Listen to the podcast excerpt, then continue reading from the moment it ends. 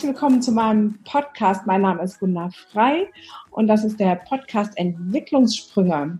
Das heißt für alle Eltern, Erzieher, Pädagogen, die ihren Kindern und Jugendlichen in die Entwicklung verhelfen wollen. Und heute habe ich einen ganz tollen Interviewpartner, die liebe Marilena. Und ich freue mich sehr, dass du aus Bali bei uns zugeschaltet bist.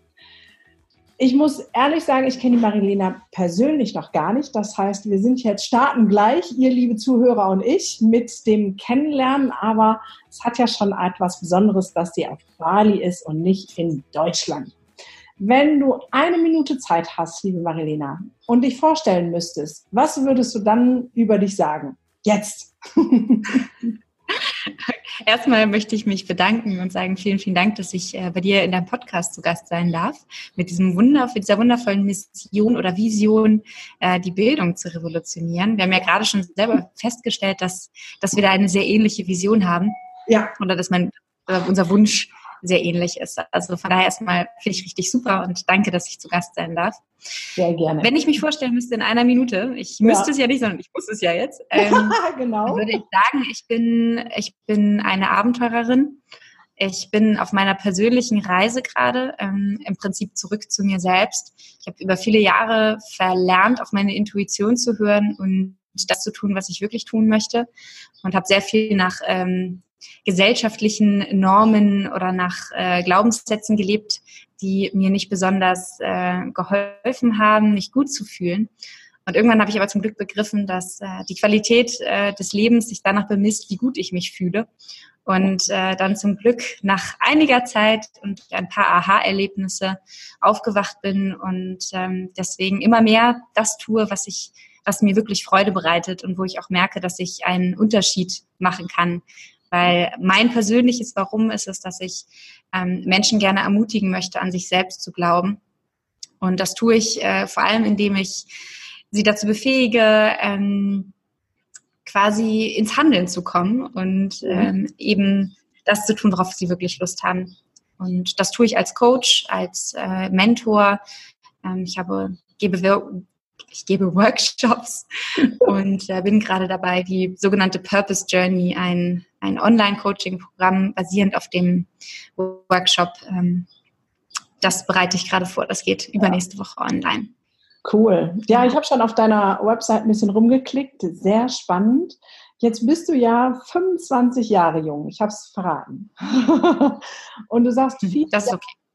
Okay, viele Jahre hast du nicht das gemacht, was du möchtest. Jetzt mit 25, wie viele Jahre können das dann sein, dass man nicht das gemacht hat, was man möchte? Da muss ich doch jetzt mal nachfragen. Na, Im Prinzip, äh, bei mir das, ich würde sagen, relativ, also als Kind war ich sehr, sehr frei. Ich glaube, als Kinder grundsätzlich haben wir eine sehr, sehr gute Verbindung zu unserer Intuition und ähm, letztendlich unsere Persönlichkeit wird ja in den ersten drei Lebensjahren, inklusive des Jahres, wo wir im Mutterleib sind, am allerstärksten geprägt. Das ist Und das heißt, in der Zeit äh, machen wir unfassbar viele Erfahrungen, die eigentlich schon unsere Persönlichkeit prägen. Und ich war eigentlich ein sehr, sehr freies und äh, lebhaftes Kind. Ich habe viel, viel Spaß gehabt und ähm, dann, als ich eigentlich wirklich zur Schule gekommen bin, also ich glaube, ich würde sagen, mit dem Grundschulalter hat es eigentlich angefangen, dass ich immer das Gefühl hatte, ich bin nicht richtig, ich bin nicht gut so, wie ich bin. Ich war sehr ehrgeizig und ambitioniert, beziehungsweise mir hat einfach Lernen sehr viel Spaß gemacht. Und ähm, ich habe aber sehr oft ein quasi einen Deckel übergestülpt bekommen. Wurde gesagt, ich soll nicht so viel machen, ich soll gefälligst irgendwie nicht meine Hausaufgaben vorher machen vor allen anderen. Und das war, glaube ich, so ein bisschen so der erste Berührungspunkt, dass ich das Gefühl habe, okay, ich darf eigentlich nicht so richtig sein, wie ich, wie ich will. Das war natürlich meine damalige unterbewusste Interpretation davon. Ja. Aber das hat sich dann im Prinzip über die Jahre lang immer weiter, ähm, habe ich quasi diesen Glaubenssatz bestätigt. Das mhm. heißt, wenn ich dann, als ich dann aufs Gymnasium gekommen bin, habe ich nicht so wirklich mich richtig dazugehörig gefühlt. Es waren sogenanntes Elite-Gymnasium mit vielen Kindern aus reichen äh, Haushalten. Ich bin aus einem, aus einem aus einem Beamtenhaushalt. Immer sehr, ich bin total liebevoll aufgewachsen, aber bei uns gab es halt keinen kein Ralph Lauren und auch keinen Lacoste. Ähm, ja. Und auch da habe ich irgendwie immer das Gefühl gehabt, ich gehöre nicht richtig dazu und ähm, habe immer mehr gemerkt, okay, wenn ich mich anpasse, werde ich eher angenommen und habe immer mehr verlernt, eigentlich wirklich darauf zu hören, was ich möchte. Das heißt, ich habe dann irgendwann angefangen, BWL zu studieren, habe gedacht, ich werde Unternehmensberaterin, mhm. äh, steige da groß in die, in die Big Five Unternehmen ein, weil ich dann ne, die Anerkennung bekomme von außen, die ich mir wünsche, ähm, sowohl von meinen Eltern, obwohl die das nie von mir erwartet haben. Mhm. Ähm, und auch mein Freundeskreis hat mich da eigentlich gar nicht gesehen. Und ich selbst dachte aber, es wäre eben der richtige Weg. Und dann hatte ich im Prinzip erst vor zwei Jahren wirklich äh, ein Aha-Erlebnis, wo ich dann in einem solchen Unternehmen in der Konzernstrategie war und festgestellt habe, wirklich, als hätte mir jemand die rosarote Brille vom Kopf gerissen, von den Augen. Ja. Dass das das Letzte ist, was ich machen möchte, weil es einfach wirklich, das war das erste Mal, dass ich wirklich meine Werte auch wirklich gespürt habe. Es ist ja oft so, dass wenn wir wirklich, sage ich mal, einen Tiefpunkt im Leben erreichen, in welchem Lebensbereich auch immer, dass wir dann uns erst unserer Werte bewusst werden. Ja. Und da habe ich eben festgestellt, dass vor allem der Wert Freiheit und Wachstum, dass mir das und Leidenschaft, dass das äh, mein, meine größten Werte oder die in dem Zeit, zu dem Zeitpunkt meine wichtigsten Werte auf jeden Fall gewesen sind, die ich aber zu keinem, fast in keinem Lebensbereich ausgelebt habe. Naja, die drei Werte passen aber zu deinem jetzigen Leben. Coaching von Bali aus, Freiheit, Wachstum, anderen helfen. Ja. Schon ähm, sehr, sehr, sehr cool. Ähm, du coachst ja auch, wenn ich deine Homepage sehe, finde dein Warum. Das ist ja jetzt so eine Frage, die im Coaching-Bereich und Positionierung, also da bewege ich mich ja auch sehr viel, da ist es immer ganz groß. Aber was verbirgt sich dahinter? Also wenn du jetzt das jemandem erklären solltest, der ne, meinen Müttern, er Lehrern, Erziehern, Pädagogen, die sagen, ja, finde mein Warum, was ist denn mein Warum? Ja, ich gehe morgens halt arbeiten und ich mache den Job, den ich mir ausgesucht habe. Also was verbirgt sich dahinter? Also erstmal glaube ich, dass das Warum gar nicht zwangsweise an den, an den Job gebunden ist. Überhaupt nicht, sondern dass das Warum im Prinzip, ich beschreibe das immer ganz gerne als den Grund, warum äh, du jeden Morgen aufstehst. Mhm. Und ich habe mir halt irgendwann die Frage gestellt, wenn ich jetzt morgens aufwache und mir dann denke, okay, ich hatte es ja auch dieses, dieses Gefühl von, okay, ich gehe jetzt einfach zur Arbeit. Das mhm. ist im Prinzip der Grund, warum ich aufstehe. Aber das kann es ja nicht gewesen sein. Es kann ja nicht sein, dass ich jeden Morgen aufstehe aus dem Grund, weil ich Geld verdienen muss, was ich dann für irgendwie meine Freizeitaktivitäten am Wochenende ausgebe oder für die Dinge, die ich halt irgendwie plane, wie den Urlaub, wo ich dann endlich mal nicht arbeite. Ja. Auch wenn meine Arbeit im Prinzip vielleicht zum Teil auch Spaß gemacht hat, hm, habe ich mir eigentlich immer überlegt, ich würde mir eigentlich wünschen, dass ich, dass ich ein Leben habe, von dem ich mir gar keinen Urlaub wünsche. Ja. Und dass ich vor allem auch ein, dass ich irgendwas auf der Welt hinterlasse. Ich finde ja. immer das Beispiel ganz schön, wenn man sich überlegt, dass die Biene, die Biene mhm. ist dafür verantwortlich, dass unser gesamtes Ökosystem funktioniert. Also ohne die Biene würden wir nicht existieren. Ja. Die Biene ist sich darüber nicht mal bewusst. Und die Biene ist so klein. Ja. Und als Menschen, wir können so viel tun. Und mir geht es gar nicht darum, dass jeder irgendwie Superman und Superwoman werden muss und die Welt rettet. Aber ich glaube, dass es uns persönlich einen sehr, sehr großen Sinn gibt, ähm, wenn wir etwas tun, was größer ist als uns als wir selbst. Das heißt, wenn wir nicht einfach nur zum Selbstzweck existieren, sondern das merkt man daran, wir alle sehen uns nach Verbindung, wir sehen uns nach Beziehungen und im, im Prinzip ist jede Beziehung, die wir haben, also nicht nur die romantische, ist quasi die Liebe auch zu uns selbst, die wir dadurch bekommen, weil wir lieben es, anderen Menschen unsere Liebe zu geben, weil das im Prinzip ein Beweis dafür ist, dass wir uns auch selbst lieben. Ja. Und das klingt immer im ersten Moment egoistisch, aber das ist eigentlich quasi, so funktionieren wir nun mal und das ist völlig in Ordnung. Und ich glaube, dass, also für mich persönlich ist das Warum eben wirklich etwas, etwas sehr Unterbewusstes, Intrinsisches, worüber wir uns im Alltag, glaube ich, selten Gedanken drüber machen und was ich würde es auch nicht mit, mit, mit, mit Leidenschaft oder mit, mit äh, Lebenssinn gleichsetzen, sondern ähm, wirklich, ähm, ja, es ist ein Gefühl. Das Warum ist im Prinzip ein Gefühl. Und das kann sich verändern. Also ich glaube, es ist wichtig, das Warum in unterschiedlichen Lebensphasen immer wieder zu hinterfragen und neu zu ergründen. Also im Prinzip die Beziehung zu dir selbst und ja. welchen Zugang zu dir hast. Mhm. Letztendlich geht es ja um eine geänderte Betrachtungsweise auch aufs, auf mich selbst und aufs Leben. Ähm, das, was du sagst, wir möchten anderen gefallen und so. Ich nehme immer diesen wunderbaren Bibelvers, äh, liebe deinen Nächsten wie dich selbst. Da machen alle anderen immer draus, ähm, liebe deinen Nächsten, also sei schön im Außen. Ja, kümmere dich um alle anderen. Aber er heißt ja wie dich selbst und es fängt immer bei mir selber an. Und wenn ich mit mir klar bin, mhm dann macht auch alles andere Sinn. Jetzt hast du deine Lebensgeschichte ein bisschen erzählt, dass deine Freiheit mit Schuleintritt aufgehört hat. Was hättest du denn als Schüler, als Kind gebraucht, damit du nicht erst in die falsche Richtung rennen musst, um die Brille abgenommen zu bekommen und zu sagen, ja, ich darf so sein, wie ich bin und das ist okay. Ja.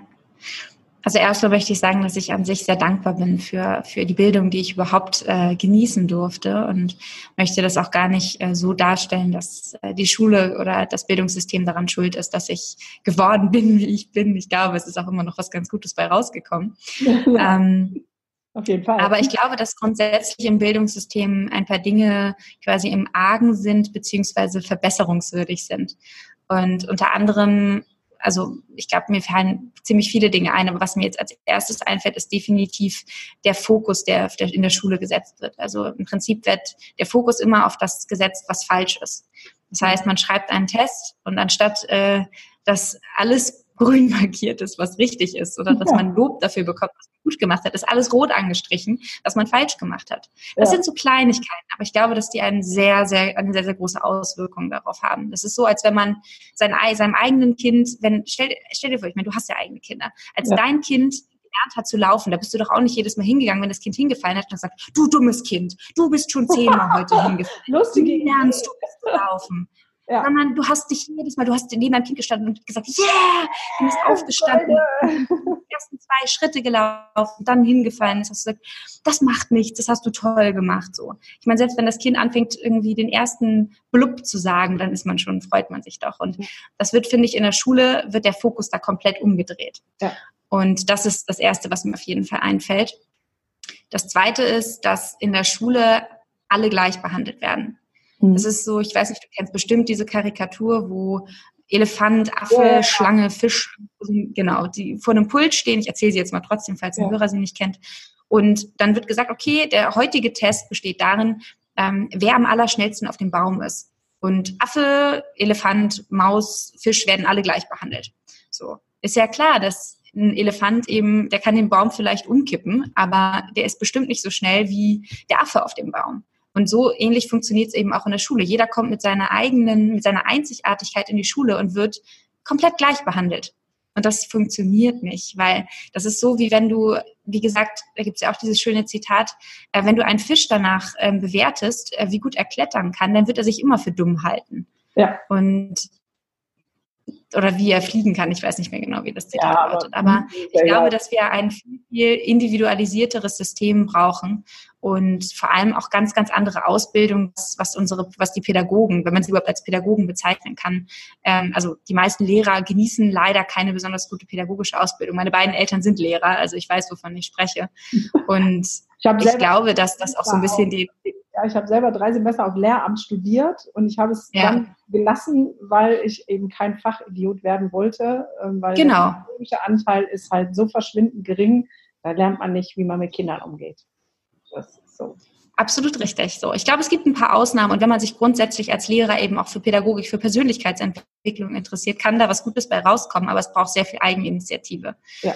Und das heißt, es fängt halt aber auch, es fängt im Prinzip schon bei der, bei der Ausbildung der Lehrer äh, fängt es an, dass mhm. da viel, viel gezielter eben drauf eingegangen wird, wie kann man eigentlich wirklich, ein, wie kann man Kinder wirklich fördern und vor allem auch die Einzigartigkeit von Kindern fördern, anstatt auch Kinder wiederum zu, äh, ne, zu also austauschbaren mhm. ähm, Einsatzkräften ausbildet. Also im Prinzip ist es ja wirklich so, Schüler werden in der Schule zu äh, zu weiteren Beamten im Prinzip ausgebildet. Also deswegen, ja, und das ist der dritte Punkt, den ich mir wünsche, ist, dass Persönlichkeitsentwicklung einen Platz in den Schulen findet. Dass es nicht nur Fächer wie Mathe, Deutsch, Englisch, Kunst und Co. gibt, die alle irgendwie natürlich irgendwo ihre Relevanz haben. Wobei ich finde, dass manche mehr, manche weniger. ähm, dass eben auch solche Fächer wie Kommunikation, Liebe, ähm, was ist eigentlich Sinn, und das eben auf einem Level, so dass Schüler auch wirklich Kinder Lust haben, darüber nachzudenken und auch viel interaktiver miteinander zusammenarbeiten und auch von mir aus altersübergreifend. Also ich glaube, da funktioniert, da habe ich unfassbar viele Ideen. Ja, oh cool. Ja, also ich glaube, dass das auch wirklich ein großer Mangel ist. Es wird halt Wissen hineingesteckt in die Kinder.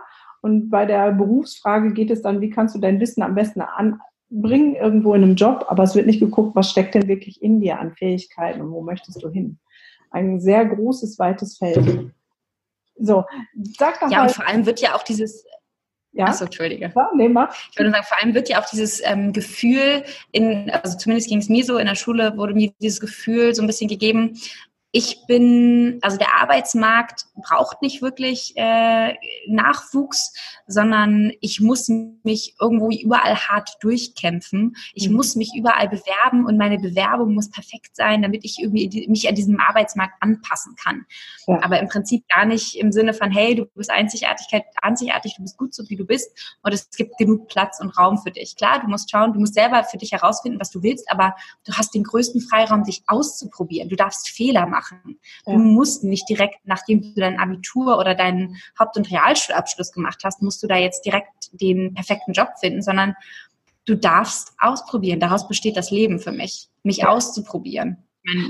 Ja, und da sind wir, halt, glaube ich, noch an einer Stelle weiter. Ich hatte letzte Woche oder vorletzte Michael Ehlers im Podcast, der gesagt hat, dass es zwei Branchen gibt, die am wenigsten in Social Media aktiv sind. Und die eine Branche sind die Lehrer die dann natürlich auch durch verpassen, dass es inzwischen eine ganz andere Berufswelt gibt. Ne? Also wenn man jetzt dich nimmt, du arbeitest mit Deutschen, du coachst sie, aber von Bali aus, das heißt, unser Berufsleben ist ja gar nicht mehr so klassisch. Ich muss eine Ausbildung machen und in einen Betrieb gehen und da irgendwas tun. Die gibt es noch auch, aber es ändert sich ja alles. Und da hat die Schule ja noch gar keine Richtung, keine Idee, was alles möglich ist. Das ist äh, ja. Aber das braucht, finde ich, auch gar nicht. Also solange im Prinzip den Schülern nicht die, den Kindern nicht die, die Vision und die Träume genommen werden. Weil wenn du Kinder fragst, was sie werden wollen, dann sagen Kinder, oh, ich will, ich werde Pirat, ich werde ich werde Feuerwehrmann und was weiß ich alles. Und irgendwann bekommen wir dann das Gefühl, ah ja, Feuerwehrmann, ah ja, der verdient vielleicht irgendwie nicht so gut. Ich habe keine Ahnung, wahrscheinlich verdienen die sogar super gut, aber ist vielleicht nicht so angesehen wie ein Arzt, also werde ich doch lieber Arzt, obwohl ich das gar nicht spannend finde, ja. sondern dass im Prinzip in der, in der Schule werden quasi einerseits Fähigkeiten ausgebildet, vor allem auf Basis dessen, was dem Kind eigentlich schon auf natürliche Weise Spaß macht und was dem Kind auch irgendwie gut tut. Ich glaube nämlich, dass wir als Kinder eigentlich sehr natürlich wissen, was wir, was wir auch gut können. Das heißt natürlich, jeder sollte irgendwie natürlich schreiben, rechnen und lesen können.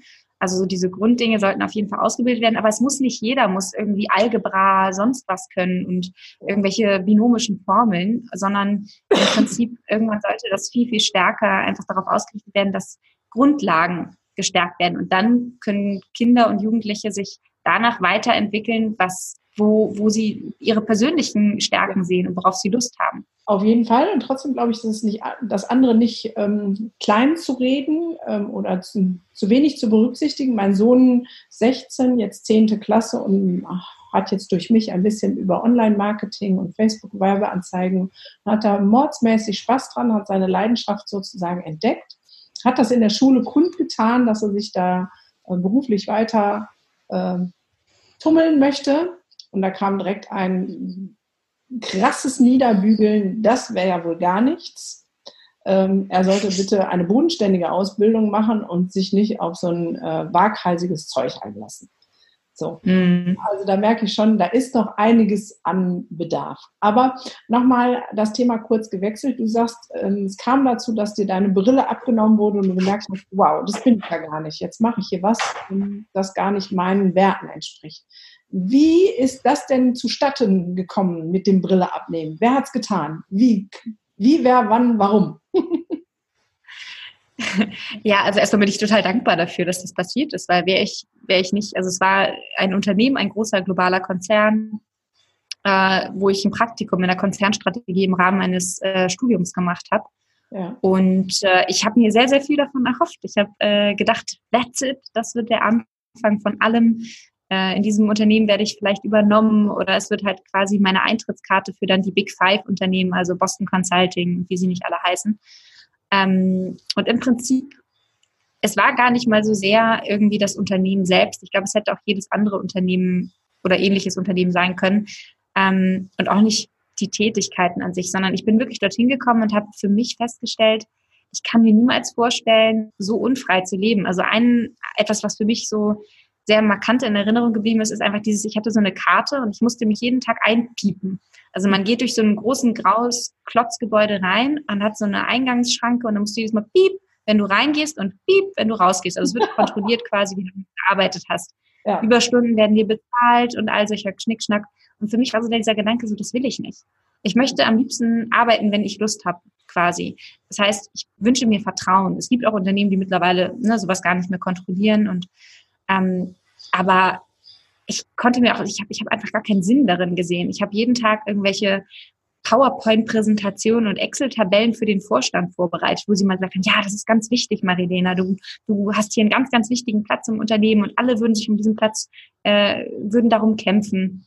Ja. Und du machst ganz wichtige Arbeit. Und ich dachte immer, für was?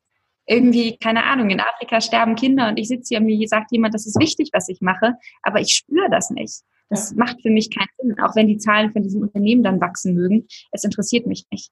Es mhm. ist für mich persönlich hat es keinen, kein, es hat keinen Wert, es hat keinen Sinn. Ja. Also war es die Erfahrung dieses Bips mit dem, was äh, ist der Sinn dahinter? Hast du denn auch irgendwie dann Persönlichkeitsentwicklungsseminare selber besucht? Also hast du dann irgendwie dich auf die Suche gemacht oder war das dann so, ah ja, nee, das will ich nicht und tschüss? Also wie kann man sich das vorstellen?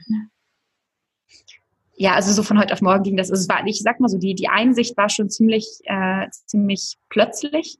Mhm. Ähm, dazu kam aber auch, dass ich gleichzeitig ist eine, ist eine Beziehung in die Brüche gegangen und irgendwie habe ich mich realisiert, Mann, ich mache mein Glück andauernd abhängig von anderen Menschen und von den Umständen. Ich möchte eigentlich endlich mal, ich möchte eigentlich wirklich mal Verantwortung für mein eigenes Leben übernehmen. Das war so ein bisschen auch die Einsicht, die ich dabei hatte.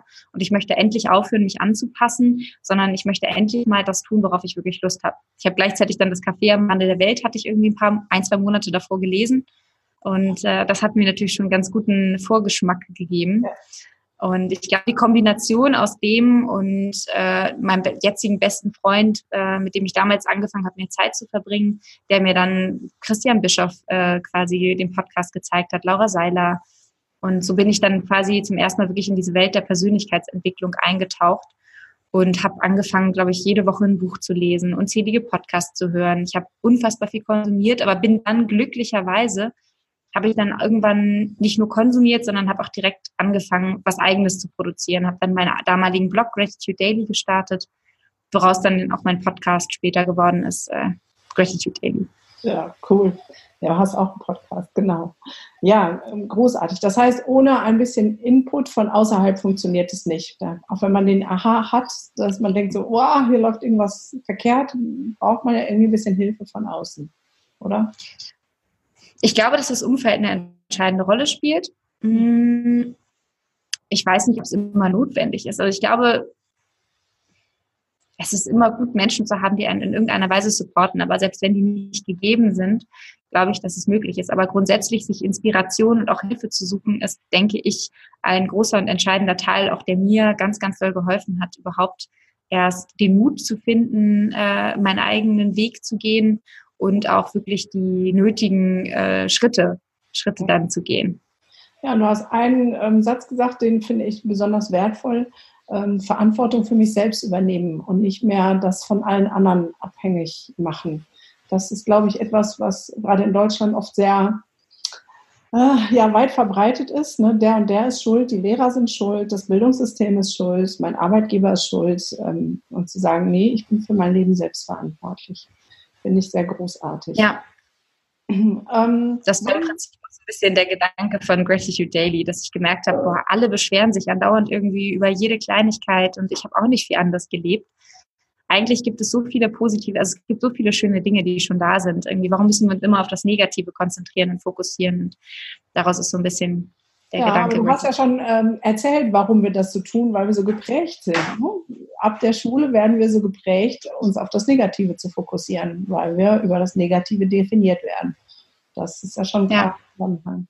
Okay, wenn du jetzt heute als 25. Marilena zurückgehen könntest zu der, sagen wir mal, Zehnjährigen, was würdest du der denn für einen Tipp geben? Was würdest du der raten? Dann also ich würde die ersten vier Grundschuljahre hinter sich, es geht aufs Gymnasium zu und äh, die Unfreiheit hat schon seinen Lauf genommen. Hm. Ich kann mich auf jeden Fall gut erinnern, wie eingeschüchtert ich zu dem Zeitpunkt war.